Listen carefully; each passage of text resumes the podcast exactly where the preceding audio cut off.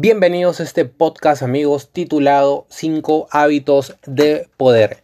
Y lo titulamos de esa forma porque los hábitos tienen el poder de construirnos o destruirnos de acuerdo si estos son positivos o negativos.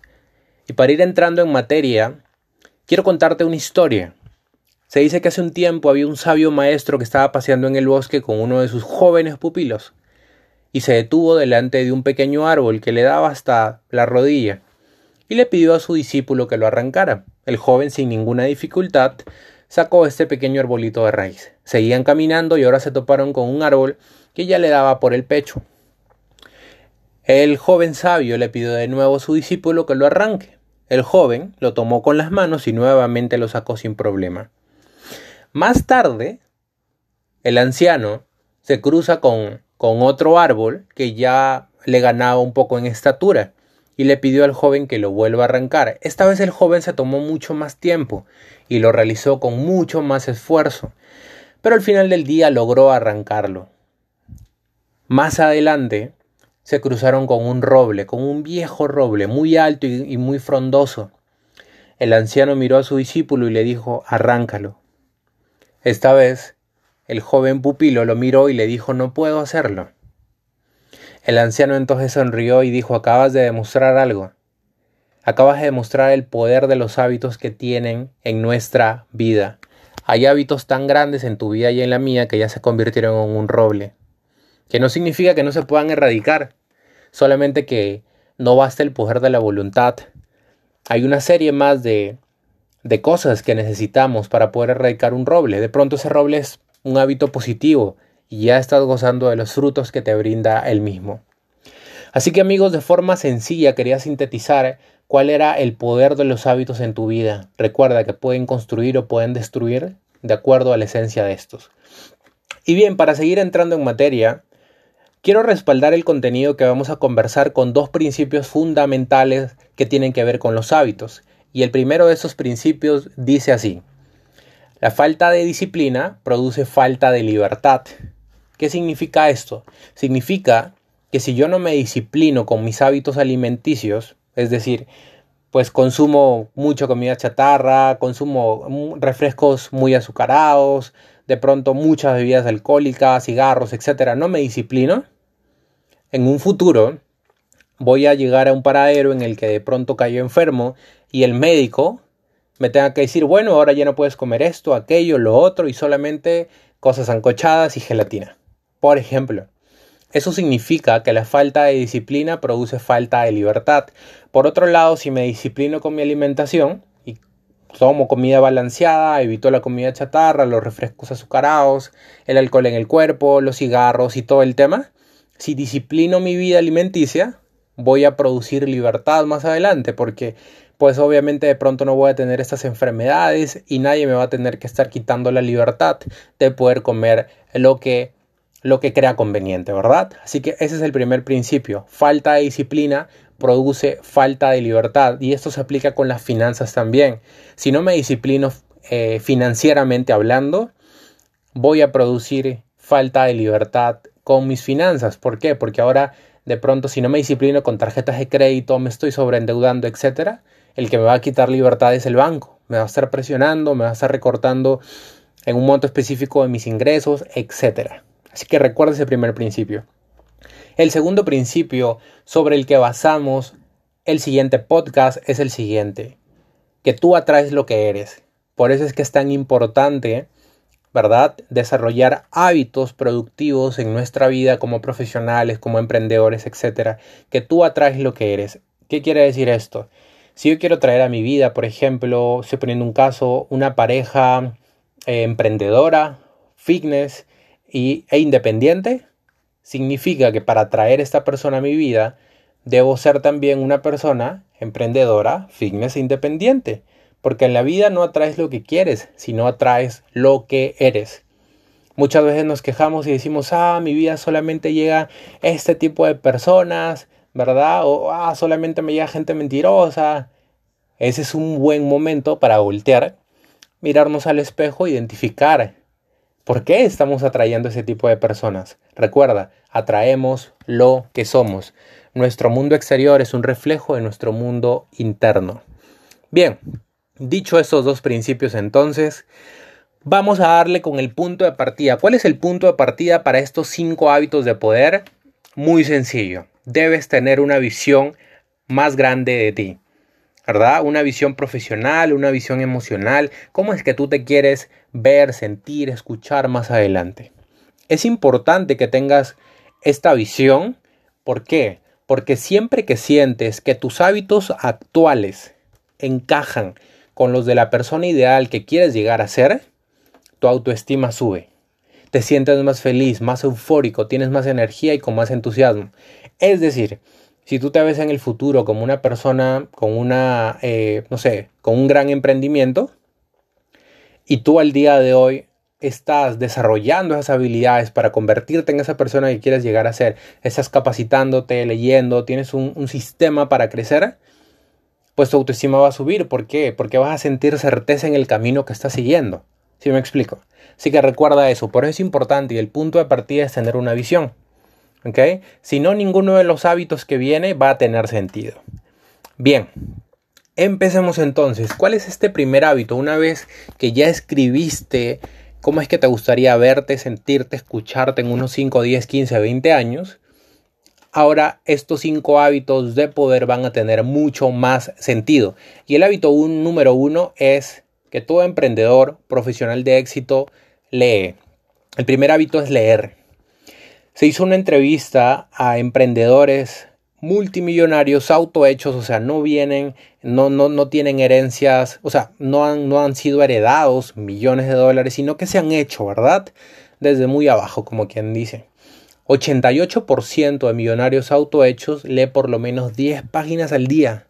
Esto equivale aproximadamente a 12 libros al año. ¿Cómo te sentirías con 12 libros extra al año en la mente?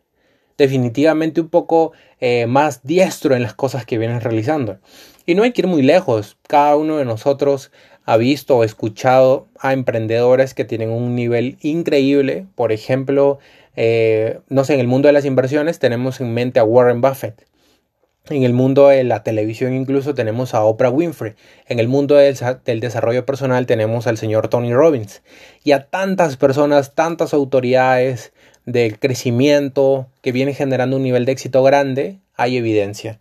Hay evidencia de que esto, este primer hábito funciona muy bien. Y aquí te dejo con una estadística chiquita respecto a este primer hábito. ¿Sabías que el 27% de los adultos en Estados Unidos no ha leído un libro después de su graduación? 27%. Imagínate cómo estará la estadística en Latinoamérica o en Perú, que es donde nos encontramos. Bueno, eso ya lo dejo a la imaginación. Vamos con el hábito número 2. Y el hábito número 2 tiene que ver con la orientación a la excelencia. ¿Qué significa este segundo hábito de estar orientado a la excelencia? Significa de que en cualquier campo de actividad, en cualquier negocio, en cualquier industria, en cualquier profesión en la que tú te encuentres, hay un 5% de personas que está teniendo los mejores resultados. Por ejemplo, si tú eres un abogado, en tu entorno, en la gente que, de, en la gente de la que tú has escuchado, que tú conoces o que tú has visto, de todo el total de abogados, hay un 5% de ellos que son los que más resultados tienen. Si tú te dedicas al mundo de la medicina, bueno, de todo tu entorno hay un 5% de médicos que son los más exitosos, los más ranqueados, como también se dice, ¿verdad? Así que, ¿en qué consiste la orientación a la excelencia? Significa que intencionalmente te pegues ese 5%, intencionalmente aprendas de ese 5%, te relaciones activamente con ese 5%. Por ejemplo, si van a almorzar a algún lado y tienes la oportunidad de pronto de interactuar, asiste. Si van a hacer algún entrenamiento, capacitación, asiste, búscalo y paga, ¿verdad? Paga el precio, como decimos los emprendedores. Entonces, eso significa estar orientado a la excelencia, sumarte a ese 5%, proximidad, proximidad con ese 5%. Porque recuerda que ganas el promedio de las personas con las que más tiempo compartes. Y si hay un 5% que está teniendo ya los resultados más tops en tu campo, un hábito muy interesante y efectivo es que te aproximes a esas personas. ¿Ok? Bien. Vamos con el tercer hábito. Y el tercer hábito me encanta muchísimo porque de pronto es uno de los primeros. Pero está bien, vamos a dejarlo ahí como el número 3. Se llama alimente a la gallina de los huevos de oro. O sea, invertir en ti mismo. Creo que la mayoría de nosotros hemos escuchado este cuento desde muy pequeños, que imagínate que tú tienes una gallina y esta gallina empieza a darte huevos de oro.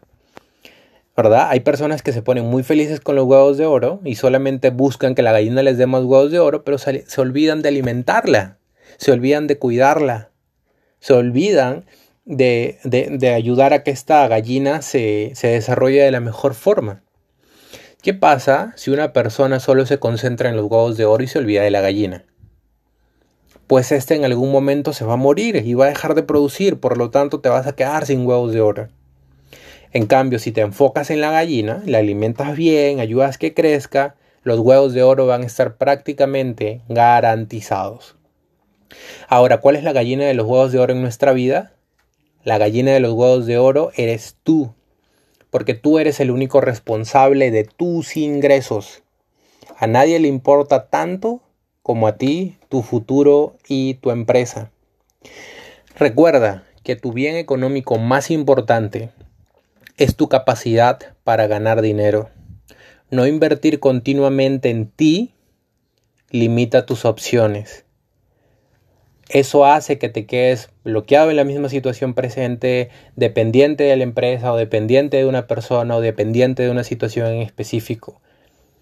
Recuerda, gallina ponedora es aceptada bien en cualquier corral, ¿verdad? Por así decirlo de forma más metafórica. Entonces ese es el enfoque. Ahora, yo vengo ya muchos años en el mundo del desarrollo personal y te puedo garantizar que todo el éxito que alcanza una persona, el 85% tiene que ver con sus habilidades interpersonales, de negocios, de comunicación, de persuasión, de conexión, etc. Te invito a que inviertas en ese 85% que te va a dar los resultados. Por supuesto también son importantes las habilidades técnicas, claro que sí, fundamentales, pero no descuides esas habilidades que nos hacen más humanos, más efectivos y más productivos al final del día. Invierte en un programa, en un curso que te ayude con tus metas, que te ayude a desarrollar habilidades diferentes para ser un profesional diferente y ganar diferente también. Continuemos. Hábito número 4. ¿Cuál es el hábito número 4? Este hábito se llama desarrollar inteligencia financiera. Importante para todo emprendedor, para todo profesional, para toda persona en realidad que quiera mejorar sus resultados. Si tú estás escuchando este audio, este hábito definitivamente también es para ti. Bien, ¿en qué consiste? Para darte un lineamiento de qué se trata. Desde que nosotros tenemos uso de razón hasta el final de nuestros días, estamos en contacto con dinero.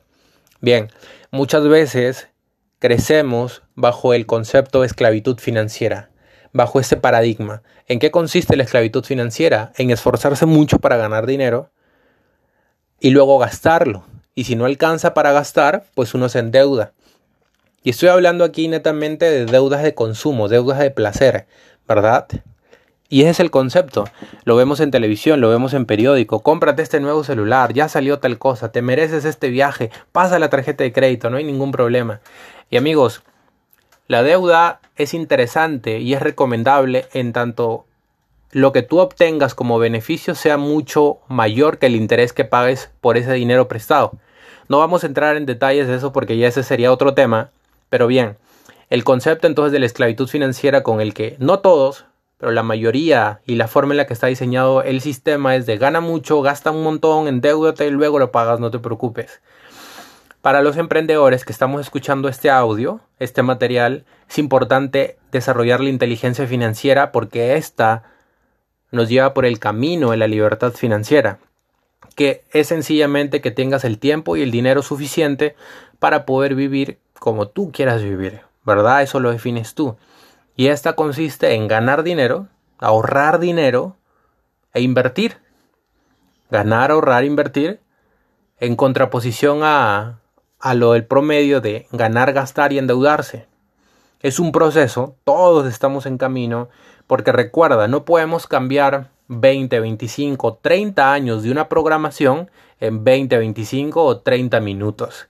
Es toda una serie de pasos que tenemos que dar de forma consistente. pero es súper importante para todo profesional y para todo emprendedor desarrollar inteligencia financiera. Recuerda que la gallina de los huevos de oro no es eterna. Así que bien, continuemos. Último hábito para ir cerrando amigos, último hábito es tener un mentor. ¿Quién es un mentor? Un mentor es una persona que ya tiene los resultados que tú quieres. ¿Sí? Un mentor es una persona que, que ha dado los pasos, que ha recorrido el camino que tú estás recorriendo. ¿Verdad? Y aquí te suelto una estadística bastante interesante. El 93% de millonarios autohechos atribuye su éxito a tener un mentor. Es una forma menos dolorosa de alcanzar resultados grandes. Todo el mundo ha tenido grandes mentores, un guía, una persona que está dispuesta a poder ayudarte también de alguna forma. Búscalo, invierte el tiempo, el esfuerzo, lo que fuera necesario dentro de lo ético para que puedas tener acceso a una mentoría y te acerques a esos resultados que siempre has querido. Así que amigos, espero que disfruten mucho estos cinco hábitos. Y bueno, quiero dejarte con el último mensaje. Quiero retarte, quiero desafiarte a que empieces con estos cinco hábitos ahora mismo. De pronto no empiezas con los cinco, pero empieza con uno. Empezar con uno y es hacer la diferencia. Y te desafío a que lo hagas ahora mismo porque quien posterga sus acciones también posterga sus resultados. Recuerda, si postergas sus acciones, vas a postergar también tus resultados. Que tengas una excelente jornada, disfruta este material al máximo y compártelo. Nos vemos.